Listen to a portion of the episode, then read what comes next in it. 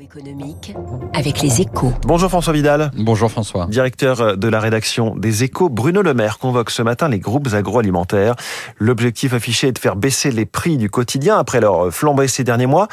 Et selon vous, cette euh, initiative est vouée à l'échec, François? Alors, sur le papier, euh, l'idée est bonne. Hein. Les prix de certaines matières premières ont pas mal reflué depuis quelques mois. Hein. Le verre, par exemple, a perdu 16% depuis son pic de l'hiver, la tonne de blé 30% et le colza 45%. Il apparaît donc légitime de retrouver ces tendances sur les tickets de caisse dès que possible. Politiquement, Bruno Le Maire a aussi beaucoup à y gagner hein, en faisant pression sur les géants de l'alimentaire. Il met en scène la défense du pouvoir d'achat et la lutte contre de supposés abus. Mais attention à, à ne pas faire naître de faux espoirs. D'abord parce que rien n'oblige les industriels de l'agroalimentaire à rouvrir des négociations commerciales avec les distributeurs avant l'an prochain.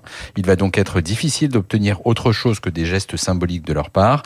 Ensuite, parce qu'un reflux significatif des prix n'est pas forcément justifié économiquement. Qu'est-ce que vous voulez dire? Bah, Que les prix alimentaires, comme tous ceux qui ont flambé ces derniers mois d'ailleurs, ne reviendront pas à leur niveau d'avant guerre en Ukraine. Ils vont même euh, en rester éloignés.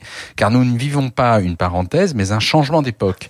La première raison, c'est que si les cours des matières premières ont commencé à refluer, les effets de leur envolée, eux, vont continuer de se faire sentir dans les comptes des entreprises.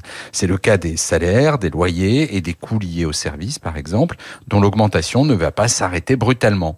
La seconde raison, c'est que les tensions géopolitiques sont loin de s'être calmées. Rien ne nous garantit que la Russie ne va pas resserrer la vis de ses exportations de blé au cours de l'été, ou que le remplissage des cuves de gaz à l'automne se fera au cours actuel. En clair, François, l'inflation n'a peut-être pas dit son dernier mot. L'illusion du recul des prix, c'est l'édito de François Vidal ce matin. Merci François. On continue à parler de ce sujet de l'inflation.